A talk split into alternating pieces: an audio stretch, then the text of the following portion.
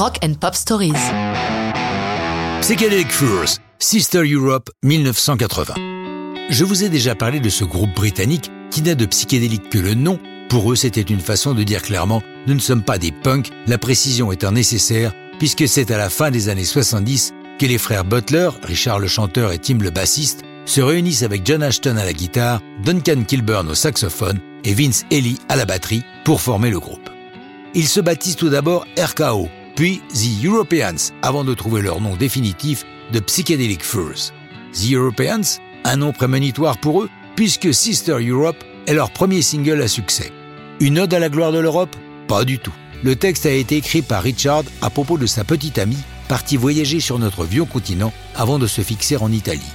Dans le texte, il utilise la métaphore européenne pour mieux exprimer sa solitude et sa tristesse de savoir l'être aimé si loin de lui. Musicalement, nous ne sommes qu'au début du groupe et leur expérience pour l'instant est essentiellement scénique. En live, ils qualifient eux-mêmes leur prestation de Beautiful Chaos, car ils partent dans de longues improvisations, chaque musicien se disputant les solos comme des jazzmen. Tout le travail du producteur, Steve Lillywhite, homme incontournable de cette décennie, consiste à conserver l'énergie de leurs prestations live tout en les canalisant pour obtenir quelque chose de cohérent en studio. Pour le chant de Richard Butler, Lily White a une opinion bien tranchée.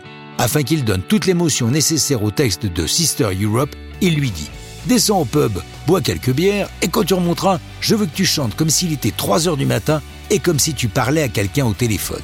Le conseil est le bon. Le chant de Richard Butler contient effectivement toute la mélancolie qui traverse la chanson avec des accents qui ne sont pas sans rappeler David Bowie. Un critique dira à propos de sa prestation sur Sister Europe, c'est un chef-d'œuvre d'euphémisme, une intimité murmurée. Pour la parution du single au mois de février 80, un clip est réalisé par Don Lett qui a déjà mis sa caméra au service des Clash sur Rock the Casbah.